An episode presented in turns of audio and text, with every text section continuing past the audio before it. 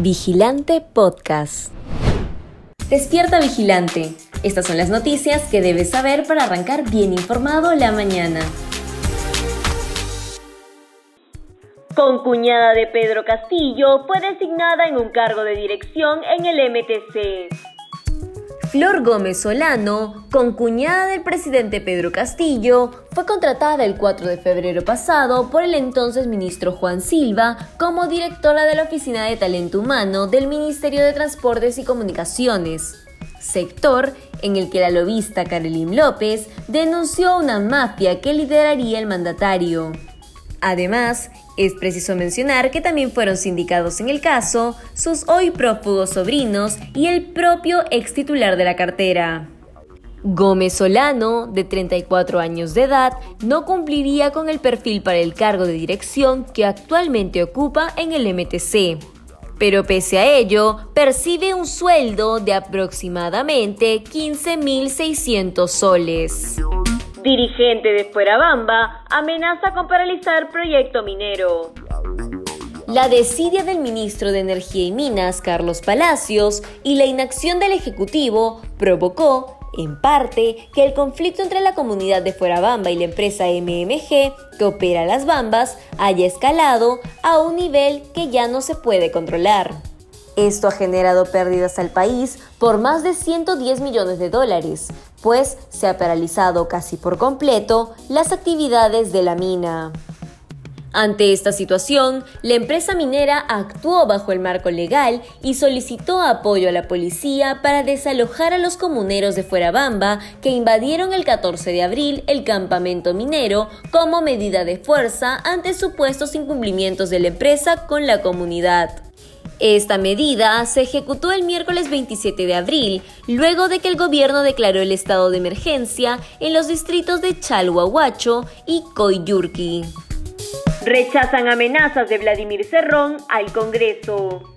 El secretario general de Perú Libre y sentenciado por corrupción, Vladimir Cerrón, no solo amenaza a los ministros, sino que también acaba de hacer lo mismo con el Congreso de la República.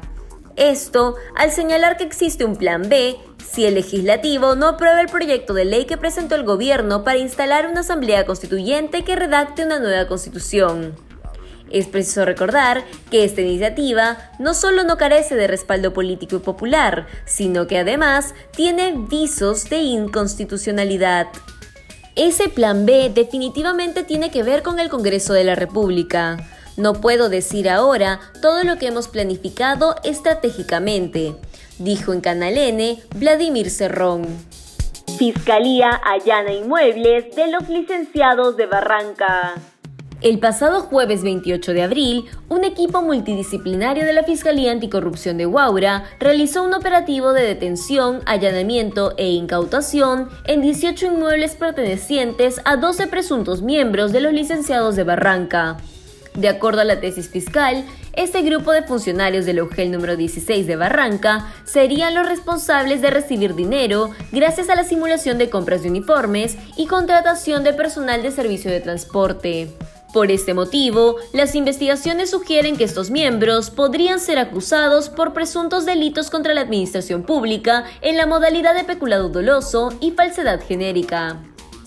Es preciso recordar que el supuesto cabecilla de la red criminal sería el propio director de la Unidad de Gestión Educativa Local de la jurisdicción.